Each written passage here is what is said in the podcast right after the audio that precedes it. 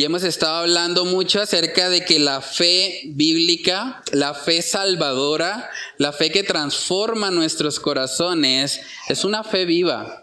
Es una fe que realmente se evidencia por medio de nuestras obras. Hace ocho días nuestro hermano Ernesto nos estuvo hablando sobre la parte final del capítulo 1 y es interesante porque vemos ahí que Santiago habla de lo que es la verdadera religión la religión pura y sin mácula. Santiago capítulo 1, versículo 26 dice, si alguno se cree religioso entre vosotros y no refrena su lengua, sino que engaña su corazón, la religión del tal es vana.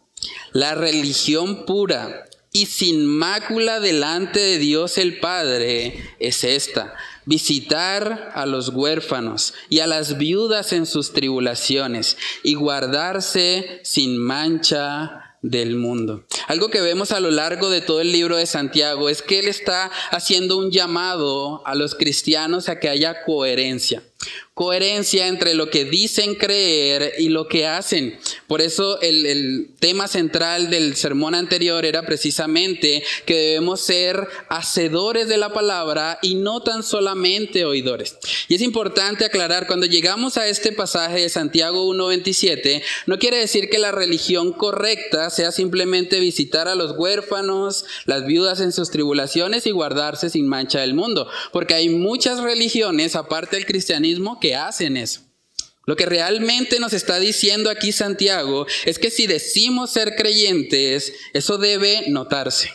Si realmente nos hacemos llamar como aquellos que tienen la religión correcta, si creemos que realmente Jesús es el camino, la verdad y la vida y que nadie viene al Padre si no es por Él, eso debe verse en nuestras acciones.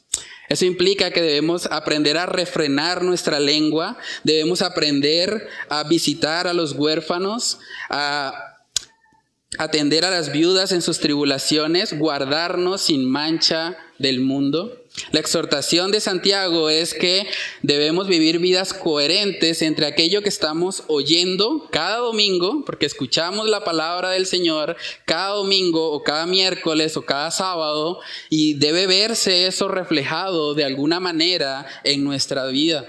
Tal vez no perfectamente, pero sí sinceramente. El deseo de nuestro corazón debe ser vivir para agradar al Señor. Santiago nos está diciendo que la fe genuina nos lleva a ser hacedores de la palabra. Y esa es la idea que él va a seguir desarrollando ahora en el capítulo 2 y nos va a dar un ejemplo muy puntual acerca de algo que se presentaba mucho en el contexto en el que Santiago vivió y que de hecho no es muy diferente a lo que vemos hoy en día. Vamos a hablar hoy un poco acerca de lo que es el favoritismo o el pecado del favoritismo en la iglesia. Dice Santiago capítulo 2 versículos del 1 al 9, vamos a leerlo y comenzamos este tiempo con oración. Santiago capítulo 2, verso 1 dice, hermanos míos, que vuestra fe en, nuestro, en nuestro glorioso Señor Jesucristo sea sin acepción de personas. Porque si en vuestra congregación entra un hombre con anillo de oro y con ropa espléndida, y también entra un pobre con vestido andrajoso, y miráis con agrado al que trae la ropa espléndida y le decís, siéntate tú aquí en buen lugar, y decís al pobre, estate tú allí en pie, o siéntate aquí bajo mi estrado. ¿No hacéis distinciones entre vosotros mismos y venís a ser jueces con malos pensamientos? Hermanos míos amados, oíd ¿No ha elegido Dios a los pobres de este mundo para que sean ricos en fe y herederos del reino que ha prometido a los que le aman? Pero vosotros habéis afrentado al pobre. No os oprimen los ricos y no son ellos los mismos que os arrastran a los tribunales. ¿No blasfeman ellos el buen nombre que fue invocado sobre vosotros?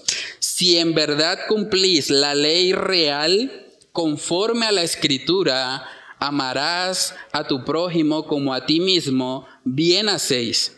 Pero si hacéis acepción de personas, cometéis pecado y quedáis convictos por la ley como transgresores. Vamos a orar. Padre, queremos pedir, Señor, de tu dirección en este estudio. Queremos que seas tú, Señor, a través de tu palabra hablando a nuestras vidas, Señor. Ayúdanos a guardar nuestros corazones del favoritismo, Señor, de estar prefiriendo a unos por encima de otros, por aquello que tienen o por aquello que aparentan tener, Señor.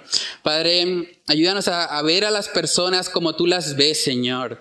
Ayúdanos a ser conscientes de que tú has colocado tu imagen sobre cada ser humano y que cada ser humano es eh, digno, Señor, de, recibir respeto, de recibir...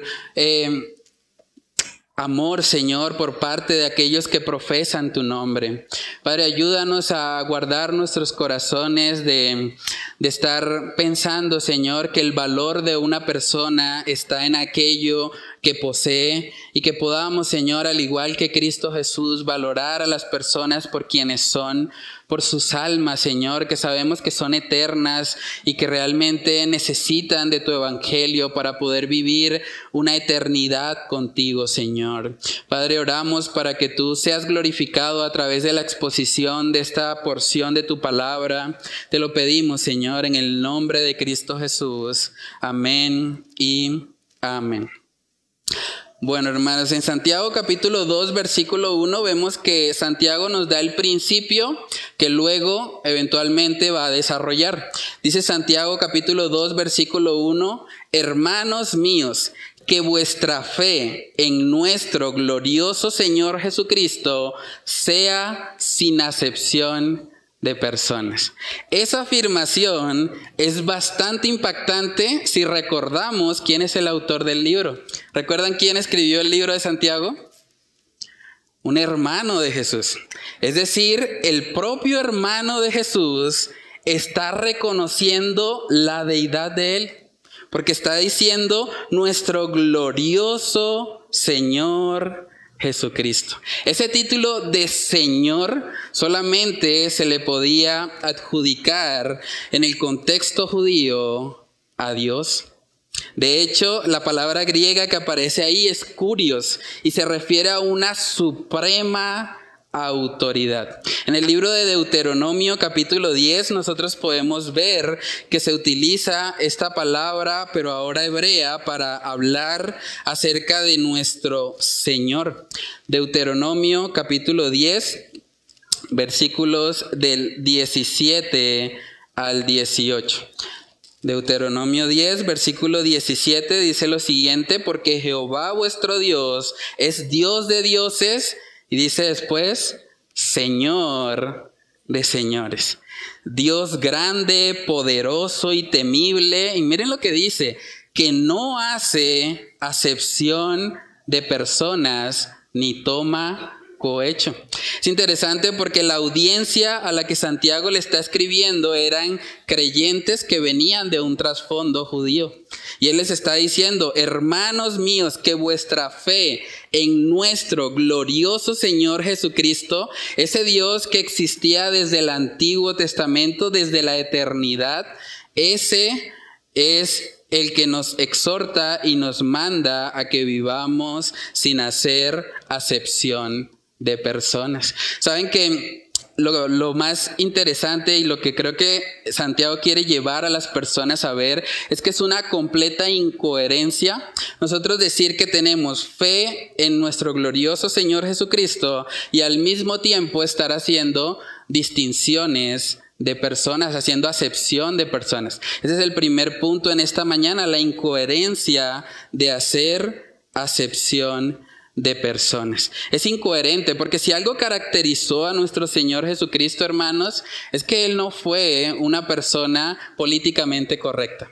Él fue una persona que estuvo dispuesto a romper con muchos de los prejuicios, con muchos de los paradigmas sociales que había en esa época. Y vemos aquí también algo muy interesante y es que Santiago está reconociendo la deidad de nuestro Señor. Y el libro de Santiago, como hablamos también en la introducción, es uno de los libros más eh, tempranos que tenemos, fue escrito alrededor del año 50 después de Cristo, entonces es una de las evidencias más confiables que tenemos de que la iglesia primitiva reconocía a Cristo Jesús como Señor, como Dios como Salvador. Y eso es importante entenderlo porque hay muchas sectas que han negado la, divinidad de nuestro Señor Jesucristo.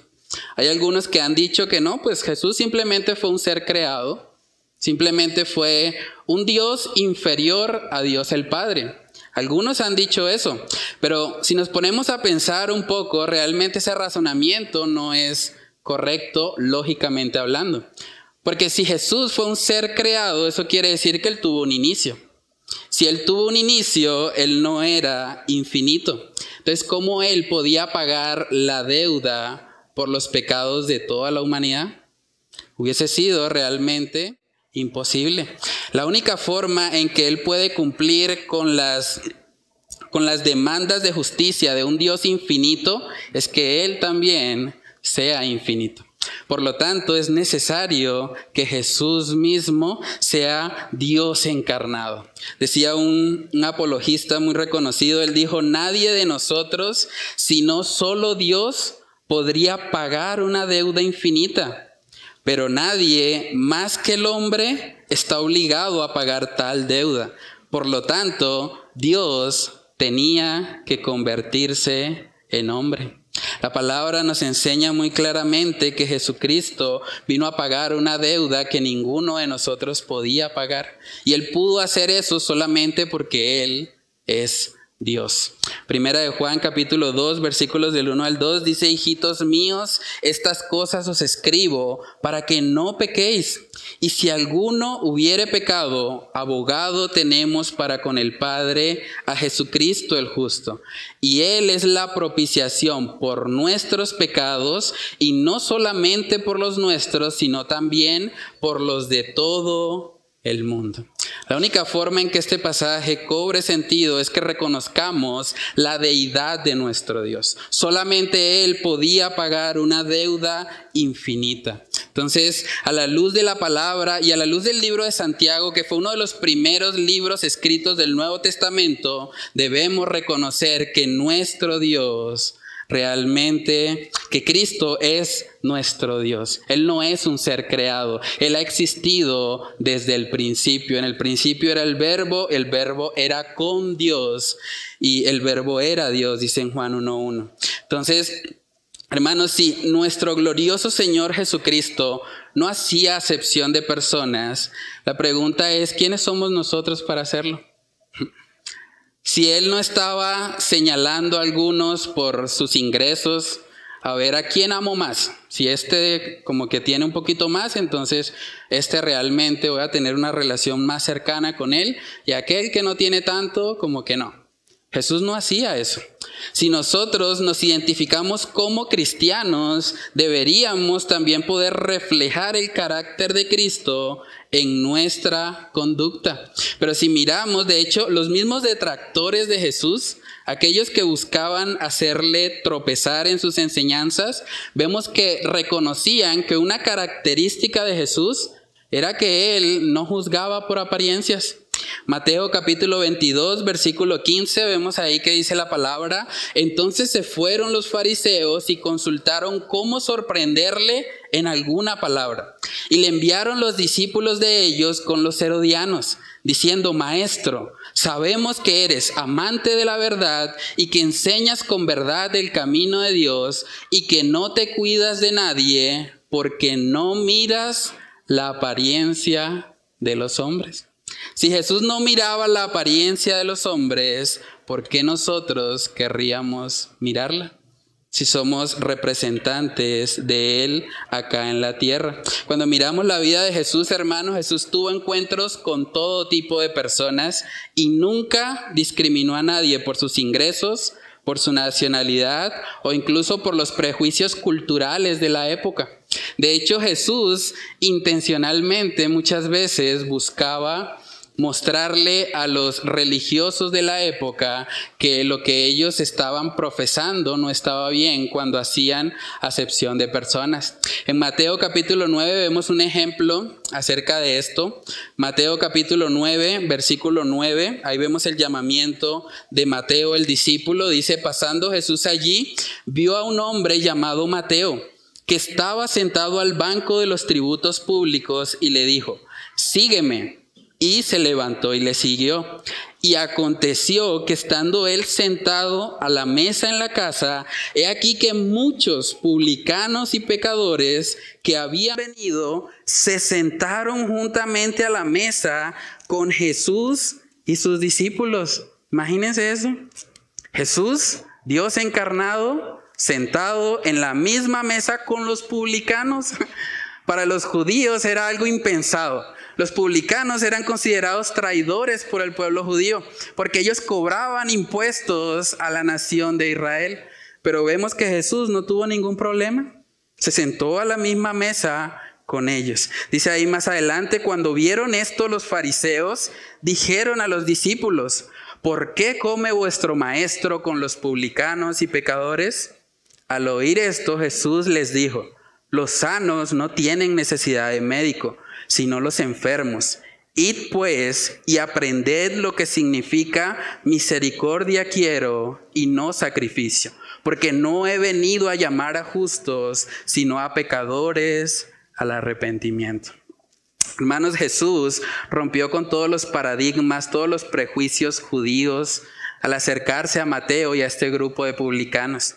Vemos también en otro encuentro muy popular acerca de Jesús en Juan capítulo 4, él se encuentra con una mujer samaritana.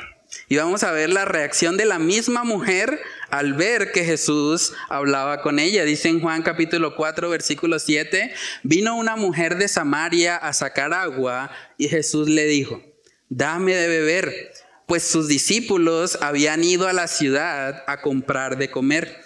La mujer samaritana le dijo, ¿cómo tú, siendo judío, me pides a mí de beber, que soy mujer samaritana? Porque los judíos y samaritanos no se tratan entre sí. Esta mujer fue impactada al ver esto. ¿Cómo así de que este hombre me habló a mí? ¿Se le olvidó que entre judíos y samaritanos no nos hablamos? ¿O se le olvidó que soy mujer?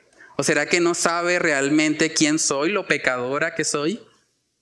Esto realmente fue algo que también explotó la mente de los discípulos. Ellos no podían entender cómo Jesús se había acercado a hablar con esta persona. Entonces cuando vemos la vida de nuestro Señor Jesucristo, vemos que Jesús no, no discriminaba a nadie por factores externos.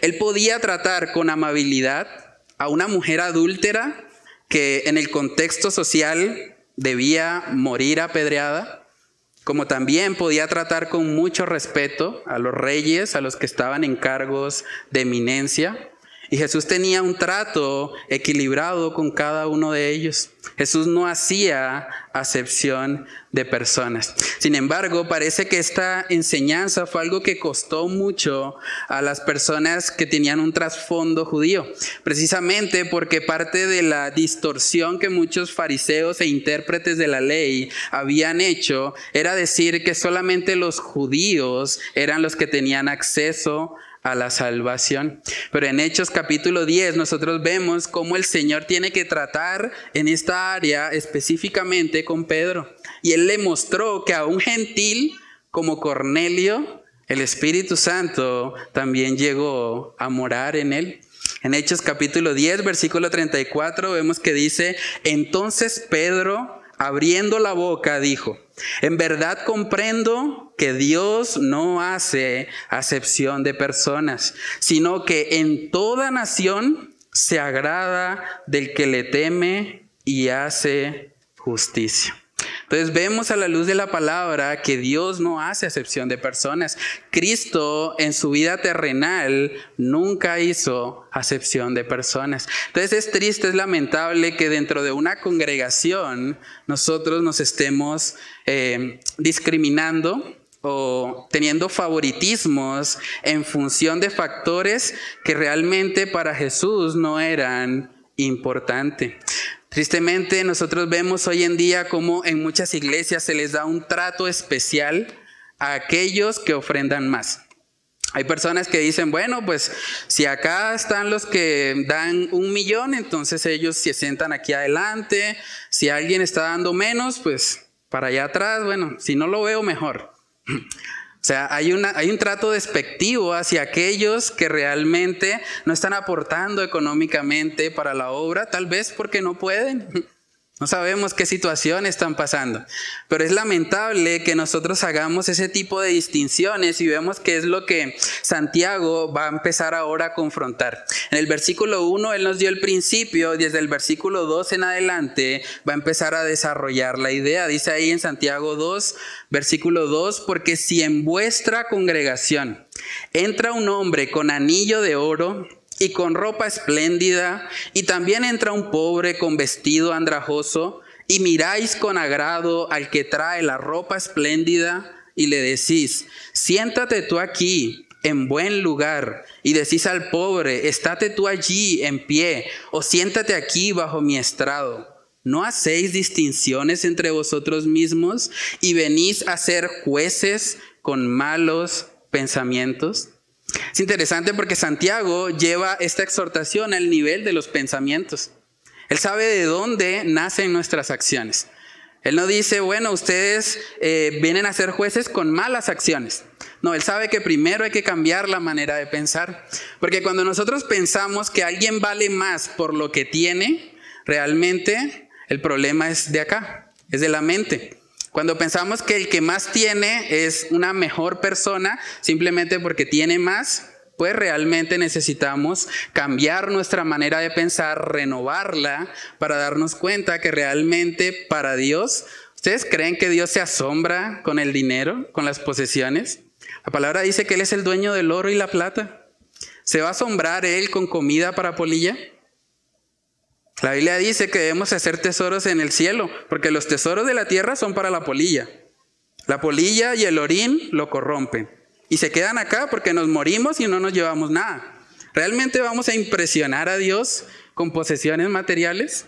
Por supuesto que no. Entonces, Santiago lo que está haciendo acá es llevándonos a la fuente, a nuestros pensamientos. Debemos cambiar nuestra manera de pensar y reconocer que cada persona creada por Dios es portador de su imagen y por lo tanto merece el mismo trato digno y respeto que cualquier otra persona, independientemente de lo que tenga o no tenga. Dice Romanos capítulo 12, versículo 2, no os conforméis a este siglo, sino transformaos por medio de la renovación de vuestro entendimiento, para que comprobéis cuál sea la buena voluntad de Dios, agradable y perfecta. Es ahí donde tenemos que trabajar.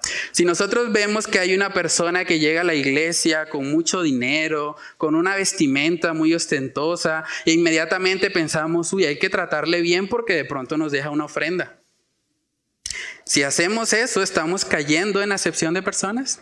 O si llega alguien también con un vestido muy andrajoso, si llega una persona, tal vez un indigente, tal vez llega sin zapatos, llega muy sucio, y nosotros nos alejamos inmediatamente de esa persona, la rechazamos simplemente por cómo se ve externamente, pues también estamos cayendo en acepción de personas. Y es lo que Santiago quiere evitar. Es interesante porque según algunas fuentes históricas, en el contexto en el que Santiago vivió, las personas alquilaban los anillos. Entre más anillos tenía una persona, era considerada más pudiente. Entonces muchos simplemente por aparentar iban a llegar a una casa para decir, por favor me arrienda unos 10 anillos, porque es que tengo un evento y bueno, quiero recibir el, respeto, ¿no? Que todos cuando me vean me traten muy bien. Entonces, es interesante porque aún la apariencia externa que estaban viendo estos cristianos probablemente también era falsa. Y cualquier parecido con nuestra realidad hoy en día es pura coincidencia. Hay personas que realmente viven de apariencias. Realmente pueden mostrar que tienen tal vez un carro, una casa y demás, pero cuando uno va y mira la lista de deudas, deben más de lo que pueden pagar. ¿Y de qué sirve eso? Pero si los vemos externamente, parecen tal vez que fuesen eh, realmente muy pudientes económicamente. Porque nosotros, hermanos, cuando juzgamos por apariencias, tendemos siempre a equivocarnos. Es lo mismo también que le pasó al profeta Samuel en su momento, cuando él estaba escogiendo entre los hermanos de David. Él dijo, no, este, este hombre, Eliab, este hombre es alto, grande, este tiene pinta de rey. Eso no hay vuelta de hoja. Primera de Samuel capítulo 16 versículo 6 dice ahí la palabra, y aconteció que cuando ellos vinieron, él vio a Eliab, y miren lo que dijo, desierto delante de Jehová estás ungido. No hay más que hacer, ya lo encontré, este es, juzgando por apariencias. ¿Qué dice luego el verso 7? Y Jehová le respondió a Samuel, no mires a su parecer, ni a lo grande de su estatura porque yo lo desecho, porque Jehová no mira lo que mira el hombre, pues el hombre mira lo que está delante de sus ojos, pero Jehová mira el corazón.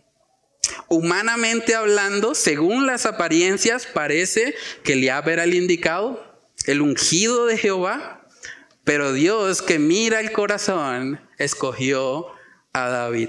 Entonces, hermanos, debemos tener muy presente que nosotros no estamos llamados a hacer esos juicios por apariencia. Más bien la Biblia nos dice que hagamos, que juzguemos con justo juicio.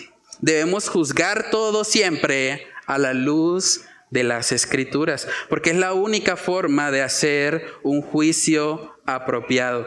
Es triste ver que hoy en día en muchas iglesias incluso hacen tratos especiales incluso con los políticos. Hay iglesias acá en Bucaramanga que cuando están en campaña política, llega el político, es todo un evento, porque es una persona especial, y ese día a veces ni siquiera hay palabra. A veces se le da el púlpito al político de turno para que hable acerca de sus campañas, para que hable acerca de sus propuestas, y uno dice, ¿dónde está Dios en eso? Eso es algo que al Señor no le agrada en absoluto. La iglesia no está llamada a hacer proselitismo político. Dada al César lo que es del César y a Dios lo que es de Dios. Claro que como creyentes podemos involucrarnos en política, sí, pero no usar el púlpito o la iglesia con ese fin. Entonces es importante que nosotros entendamos esa distinción. Tristemente hay lugares donde esto ocurre y prácticamente se convierte en un evento especial y ese día cierran las sillas y solamente están reservadas para la visita especial que viene. Pero vemos en la palabra que dice que no es así, que no debería ser así entre cristianos. Si llega un político acá, si llega el alcalde Juan Carlos Cárdenas a la iglesia, si llega tarde se va a sentar allá atrás, con los escoltas, allá caben. Pero no podemos decir, no, llegó el alcalde, vamos a colocarlo acá, o vamos a traer una silla diferente, porque estas sillas son como muy duras, vamos a ponerle una silla acolchada porque llegó el hombre, ¿no? Claro que debemos respetarle, es una autoridad delante de Dios, debemos tratarle bien, pero no deberíamos tener un trato preferencial con el alcalde que con otra persona de la congregación. ¿Por qué? Si en últimas ambos son creación de Dios, portadores de su imagen. Entonces, hermanos, no es posible que a la luz del ejemplo de Cristo en la iglesia se presente algún tipo de favoritismo. No debería haber, no solamente en función de lo económico, porque de pronto la lucha principal a la que estaban enfrentados estos cristianos en ese momento era el dinero, la riqueza, la apariencia. Pero hoy en día, en la sociedad en la que estamos, muchos hacen favoritismo en función de la educación. Hay gente que dice, no, es que yo tengo que relacionarme con, con alguien que tenga posgrado al menos, porque ¿para qué hice la maestría? ¿Para qué hice el doctorado? O sea, yo tengo que andar con gente de, mi nivel. Yo no puedo estarme relacionando con gente que no terminó el bachillerato. O sea, por favor. Y hay gente que realmente hace eso. Y es algo que al Señor le desagrada. Vemos, de hecho es muy interesante ver cómo Jesús escogió a sus doce, porque vemos una diversidad total. Vemos una persona con tendencia de izquierda, vemos una persona que era parte del, del gobierno de ese momento como Mateo, vemos pescadores, gente muy humilde, vemos hombres como el apóstol Pablo también, que era grandemente reconocido de la tribu de Benjamín, estudió a los pies de Gamaliel, muy probablemente sabía muchos idiomas, pero vemos que este hombre con mucha humildad se dedicó a servir al Señor como cualquier otro. En Gálatas capítulo 3 hay un texto también muy interesante que nos habla acerca de nuestra posición en Cristo Jesús. Gálatas capítulo 3 versículos del 27 al 28. Dice ahí la palabra, porque todos los que habéis sido bautizados en Cristo, de Cristo estáis revestidos. Ya no hay judío ni griego, no hay esclavo ni libre, no hay varón ni mujer, porque todos vosotros sois uno en Cristo Jesús. Ya no debería haber esas distinciones entre nosotros. Algunos han utilizado este pasaje para decir que entonces el Señor está anulando la distinción entre varón y mujer. Entonces, no, eso quiere decir que el varón y la mujer pueden hacer lo que lo mismo, tienen el mismo rol, las mismas actividades, pero no es eso lo que el texto está hablando. Está hablando de nuestra posición cuando nosotros estamos en Cristo Jesús. De hecho, bajo esa misma lógica, uno podría llegar el día de mañana a la empresa y decirle, bueno, la Biblia dice que ya no hay esclavo ni libre. Yo no soy empleado más, ahora usted es mi empleado y puedo invertir los roles o podría llegar a la embajada de Estados Unidos y decir, no, es que la Biblia dice que ya no hay judío ni griego, entonces ¿Por qué me juzga como colombiano? ¿Ven la falta de lógica en ese razonamiento? Debemos entender que este pasaje nos está enseñando puntualmente es de que cuando estamos en Cristo, todos nosotros, independientemente de nuestra nacionalidad, sean judíos o gentiles, independientemente de nuestra posición económica, sean empleados o empleadores, independientemente de nuestro sexo, si somos hombres o mujer, independientemente a eso, somos uno en Cristo Jesús. Entonces, Debemos entender, hermanos, que a la luz de la palabra el Señor se goza por medio de la diversidad. Una de las falacias más grandes que hoy en día este mundo quiere implantar es la supuesta igualdad. No es que todos debemos ser iguales. Eso es mentiras. No somos iguales y no vamos a hacerlo, ni siquiera en el cielo. Apocalipsis capítulo 7, versículo 9, vamos a ver eso. Apocalipsis capítulo 7, versículo 9. Dice ahí la palabra, Después de esto miré, y he aquí una gran multitud, la cual nadie podía contar, de todas naciones y tribus y pueblos y lenguas que estaban delante del trono y en la presencia del Cordero, vestidos de ropas blancas y con palmas en las manos, y clamaban a gran voz diciendo, la salvación pertenece a nuestro Dios, que está sentado en el trono y al Cordero. Es impresionante ese pasaje. Trate de pensar por un momento en eso. Orientales, europeos, africanos, americanos, norteamericanos, suramericanos, centroamericanos, latinos, gente de Oceanía, de los países nórdicos, toda esa diversidad en el cielo, cantando, adorando a nuestro Dios. Hermanos, el Señor se goza en eso. Esa es una razón también por la que oramos cada semana por un país. Porque sabemos que el Señor está interesado en las naciones. Parte de la gran comisión es ir y hacer discípulos a las naciones. Al Señor le interesa la nación como tal. Él no está interesado en volver a, la humanidad o a su creación una masa uniforme donde todos seamos iguales, donde todos ganemos lo mismo, donde todos tengamos las mismas cosas. No, el Señor se goza y es glorificado en medio de la diversidad que hay en su pueblo. Entonces déjame preguntarte, a manera de aplicación, ¿tú desprecias a alguien por su nacionalidad? También es muy común hoy en día que mucha gente dice, ah, es que esos venezolanos llegaron a dañarnos el país, son mano de obra barata, deberían cogerlos en un camión y devolverlos a todos. ¿Hacemos eso? Debemos examinarnos. ¿Estamos discriminando a las personas por su nación? ¿O discriminamos a las personas por su nivel de estudios? No, es que yo casi no hablo con ese hermano porque es que él no, no estudió casi, entonces yo necesito hablar con alguien más, más inteligente para poder mantener una buena conversación. O pensamos, bueno, es que me caen mal las personas de, de piel oscura.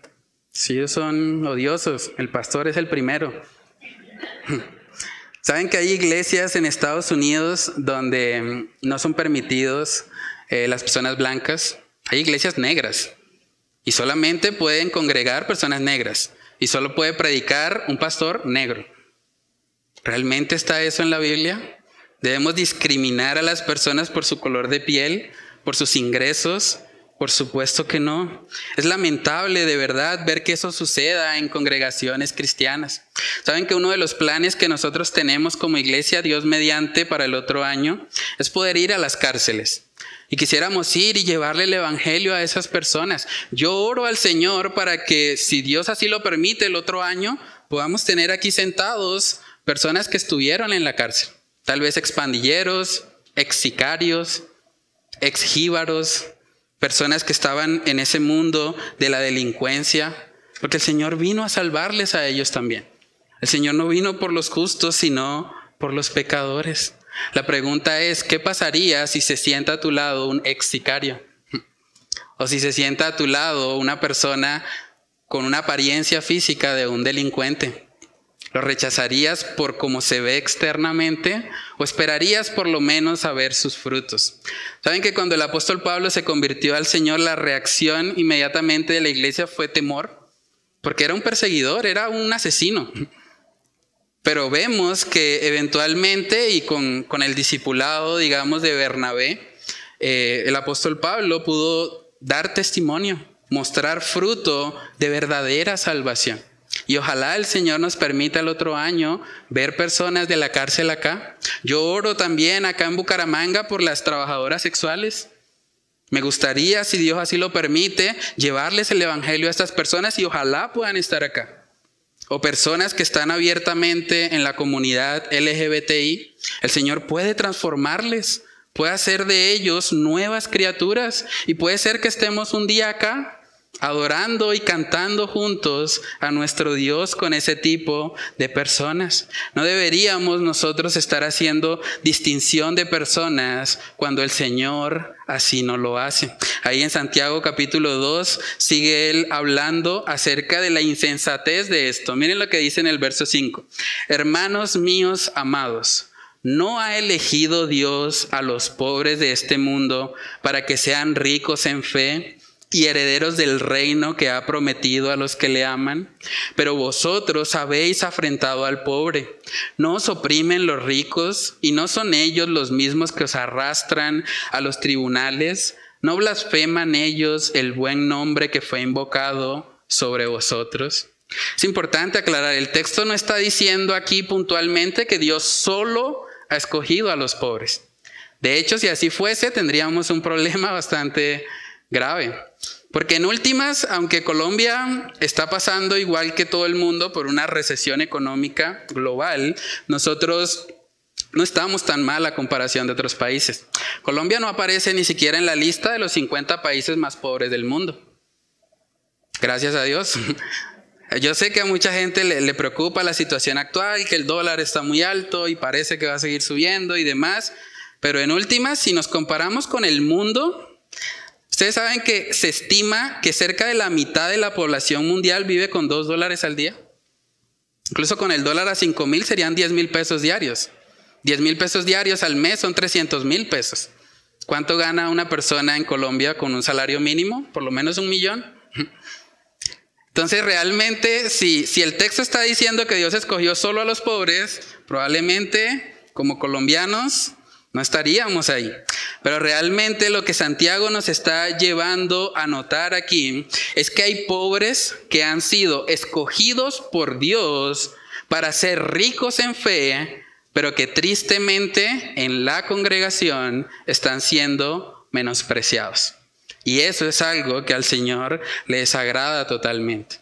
Porque el Señor no usa el mismo estándar que los hombres. Cuando el Señor ve que su creación es menospreciada simplemente porque llegó alguien con más dinero, eso es algo que al Señor le desagrada. De hecho dice en Proverbios capítulo 14, Proverbios capítulo 14, en el versículo 31, ese es un texto también muy impactante, dice ahí que el que oprime al pobre afrenta a su hacedor, mas el que tiene misericordia del pobre lo honra. Es decir, cuando alguien oprime a un pobre solo porque es pobre, realmente está afrentando al hacedor de ese pobre que es Dios. No tenemos derecho a despreciar a nadie por causa de la situación que está viviendo. Saben que en Venezuela, en nuestro hermano país, se estima que cerca de 5 millones de personas comen una sola vez al día. Es algo bastante fuerte. Porque en última sí, es cierto, estamos en una crisis económica y demás, pero creo que la mayoría de nosotros puede comer más de una vez al día. Entonces debemos aprender también a ser agradecidos con el Señor. La Biblia nos dice que Él ha escogido lo vil y menospreciado del mundo. Primera de Corintios capítulo 1.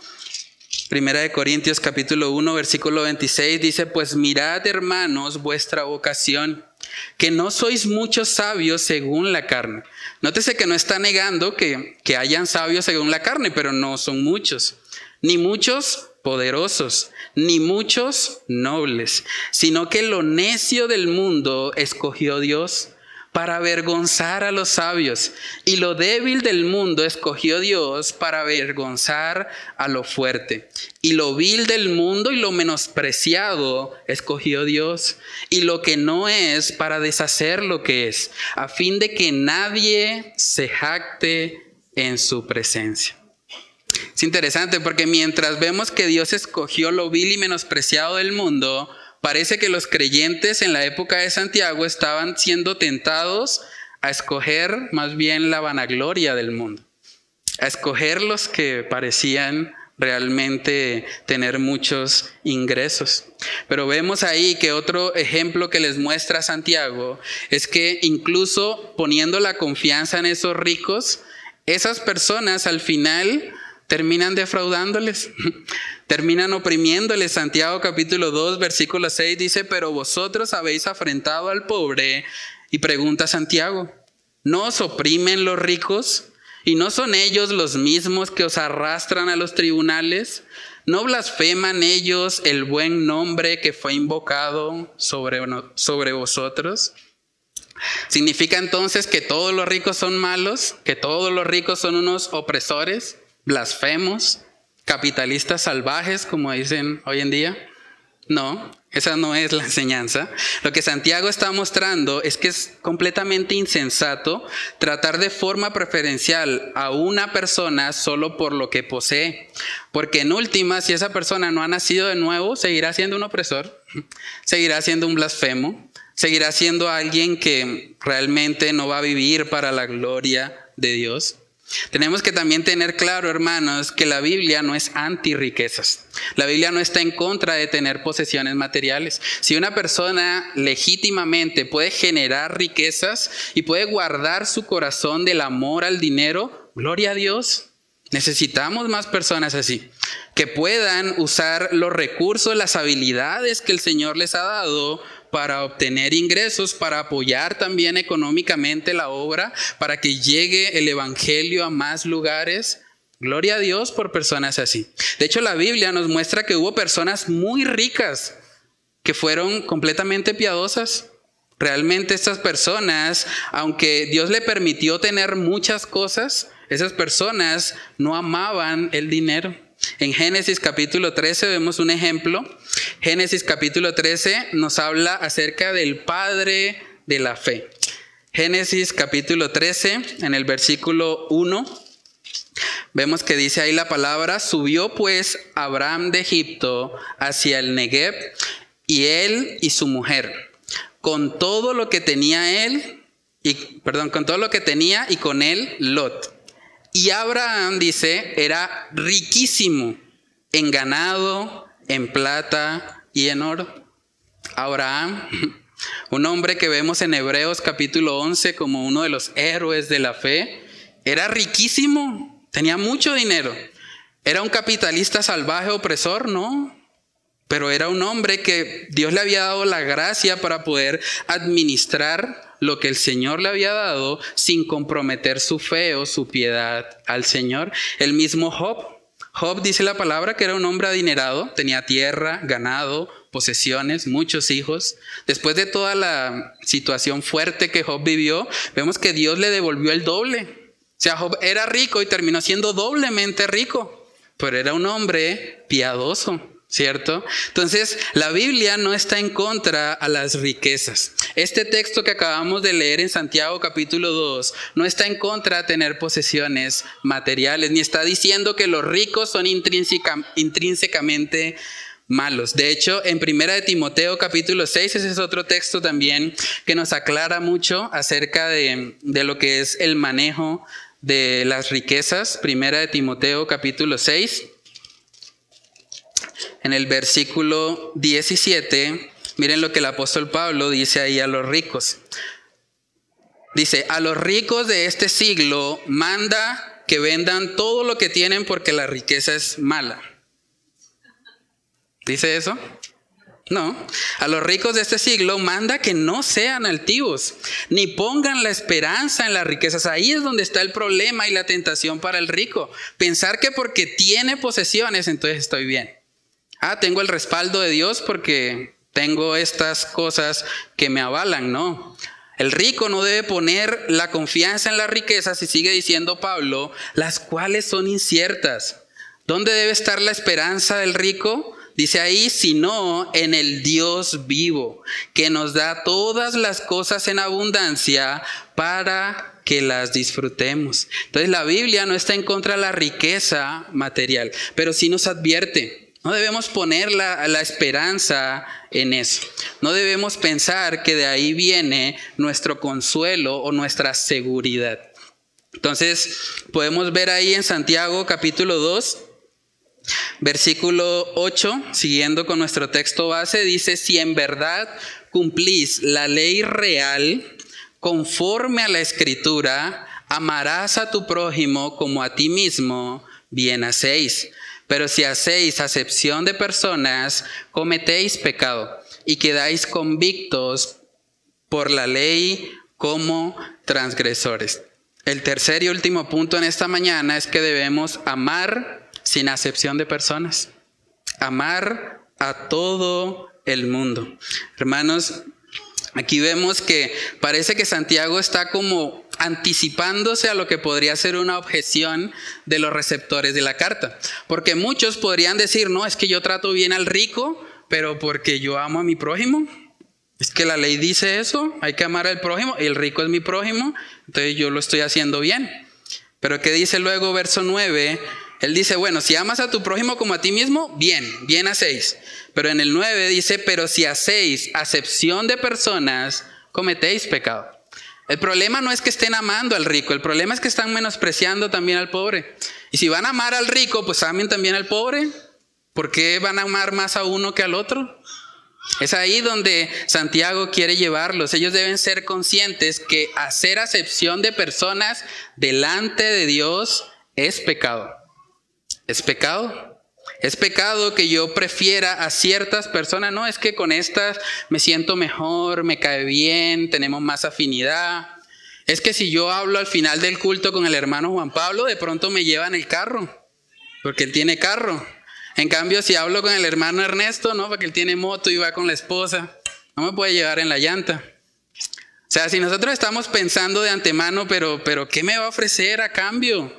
Lo voy a amar, pero, pero yo quiero algo también estaríamos cayendo en esa acepción de personas que Santiago nos dice que debemos evitar. En Mateo capítulo 5, versículo 43, vemos que Jesús, como parte del sermón del monte, nos habla puntualmente acerca de cómo deberíamos amar incluso a nuestros enemigos.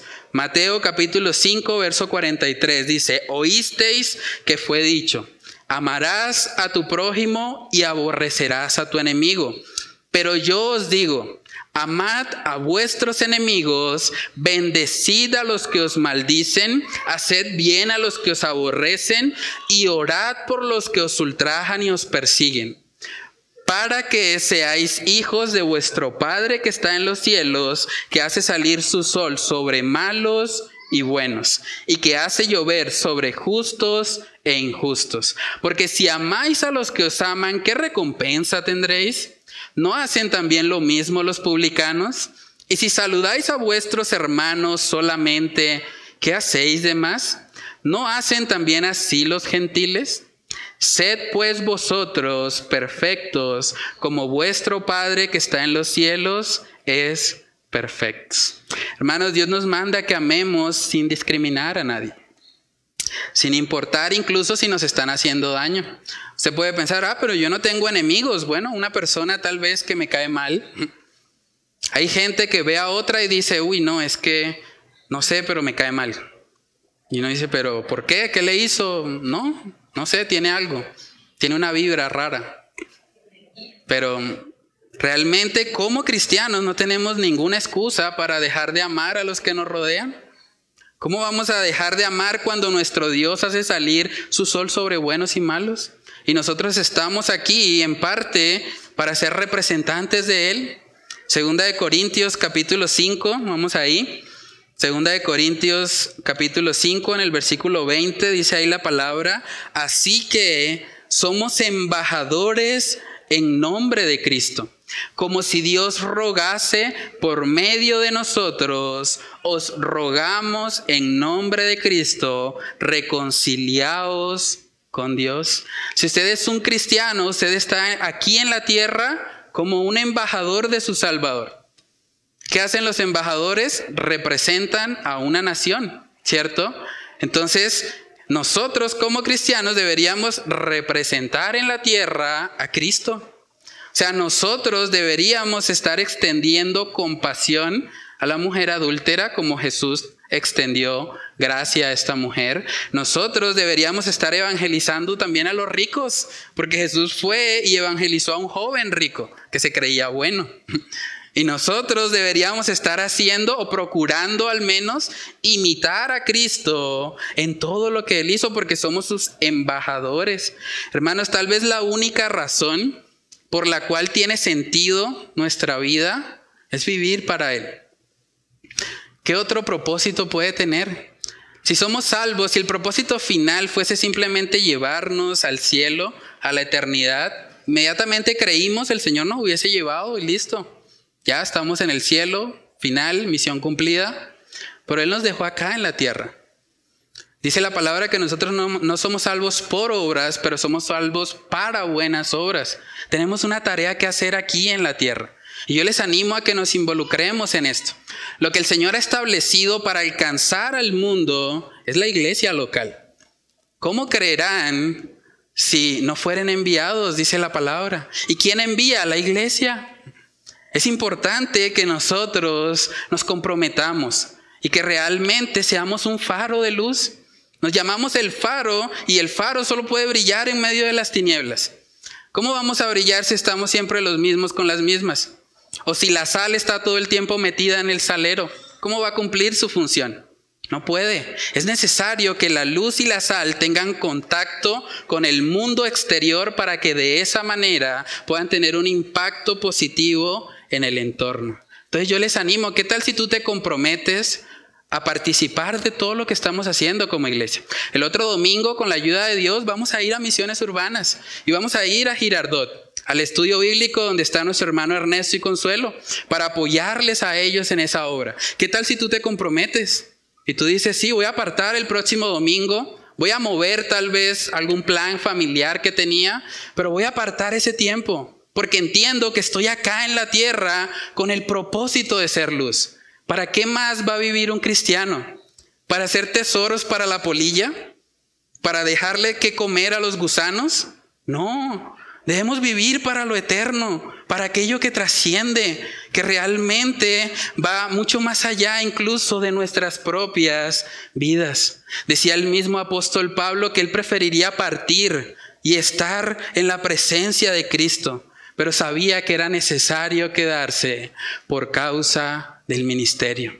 El ministerio, la obra que tenemos acá en la tierra. Somos embajadores, hermanos. Si en vez de, haberle, si en vez de haberle dado ese, ese trato especial a los ricos, estos creyentes a los que Santiago les escribe, les hubiesen predicado el Evangelio, si en vez de tratarles con lisonjas, tal vez eh, tratar de agradarlos, si les hubiesen confrontado con la necesidad de arrepentirse y creer, probablemente el panorama hubiese sido distinto.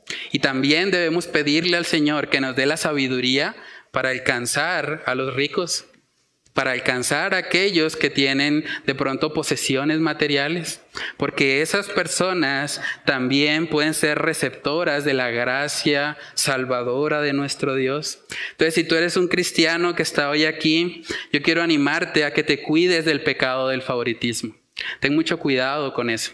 Es algo que se anida en el pensamiento y que si nosotros no somos intencionales en combatirlo, puede llegar a dar fruto, como veíamos también en Santiago capítulo 1, a dar fruto, pecado y muerte en nuestra vida. Entonces debemos guardarnos de eso y, debemos pedirle al Señor que nos ayude a ver las almas como Él las ve. Es la palabra que cuando Jesús veía a las multitudes sentía compasión de ellas. Cuando Jesús vio a ese joven rico creyéndose buena persona, dice la palabra en el Evangelio de Marcos que le amó, siendo un idólatra siendo un pecador, nosotros como representantes de Cristo debemos también llevar ese amor de Él a cada rincón de Bucaramanga, que es donde el Señor nos ha permitido estar, o de su área metropolitana. Entonces comprometámonos, hermanos, y vivamos realmente para lo que tiene valor eterno. Vamos a orar. Padre, te damos muchas gracias, Señor, por tu misericordia. Gracias por este pasaje, Señor, del libro de Santiago que nos exhorta a no ser engañados, Señor, por las apariencias, a no pensar que el valor de una persona está en las posesiones materiales que tiene. Ayúdanos también, Señor, en medio de nuestra generación, a guardarnos de clasificar a las personas por sus estratos sociales, o clasificar a las personas por el nivel de estudios, aún por los estándares de belleza de este mundo, Padre, que nosotros podamos cada día, Señor, ver a las personas como tú las ves, Señor, como esas almas necesitadas, esas ovejas que están sin pastor y que necesitan, Señor, conocerte. Ayúdanos a no ser indiferentes ante la gran necesidad que tenemos acá en nuestra ciudad de Bucaramanga. Señor, ayúdanos a comprometernos realmente con ser verdaderos embajadores tuyos aquí en la tierra. Ayúdanos a no estar distraídos, Señor, por cosas pasajeras, por cosas que en últimas son efímeras, Señor, que terminarán siendo comida para la polilla. Ayúdanos más bien a vivir para aquello que es celestial, para aquello que es eterno, para aquello que es glorioso, para aquello que trasciende más allá de nuestras vidas, Señor. Ayúdanos a no desperdiciar el tiempo, aprovechar cada oportunidad que tú nos das, Señor, para vivir siendo verdaderos embajadores de Cristo en la tierra, Señor. Padre, oramos para que tú nos ayudes a poner en práctica esta tu palabra. Guarda nuestros corazones del favoritismo, de pensar, Señor, que otras personas valen más que otras, Señor. Ayúdanos siempre a renovar nuestro entendimiento y a vivir, Señor, enfocados realmente en el propósito que tú tienes para nosotros como iglesia. Ayúdanos a ser un verdadero faro de luz acá en Bucaramanga y a llevar la luz de Cristo a cada rincón de nuestra ciudad. Padre, que solo tú seas exaltado por medio de la aplicación de esta tu palabra. Te lo pedimos, Señor, en el nombre de Cristo Jesús. Amén y amén.